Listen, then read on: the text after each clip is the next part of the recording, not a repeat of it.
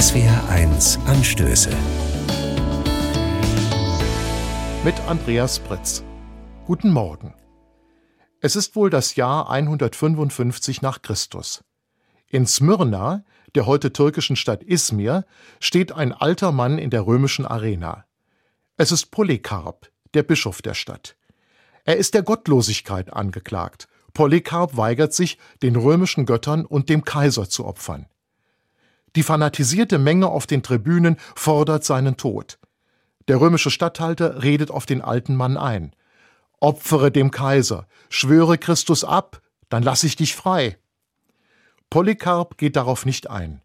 Schon 86 Jahre diene ich Christus, und nie tat er mir ein Leid an. Wie kann ich meinen König lästern, der mich erlöst hat?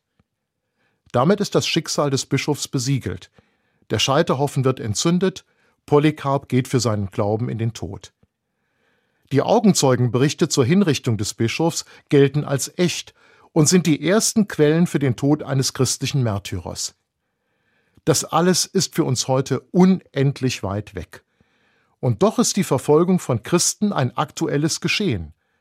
Menschenrechtsorganisationen listen 50 Länder auf, in denen Christen wegen ihres Glaubens ausgegrenzt, eingesperrt und auch ermordet werden.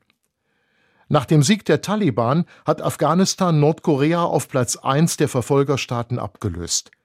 Millionen von Christen sind in Afrika, im Nahen Osten und Südostasien auf der Flucht.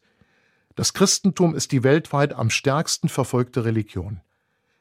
Die frühen Christen haben Märtyrer wie Polycarp von Smyrna als Vorbilder gesehen. So entstand die Heiligenverehrung in den Kirchen. In der Gegenwart aber bleiben viele gegenüber dem Schicksal der verfolgten Christen auffallend passiv. Diese Gleichgültigkeit ist verstörend. Auch bei diesem Thema sollte sich etwas in der Kirche tun.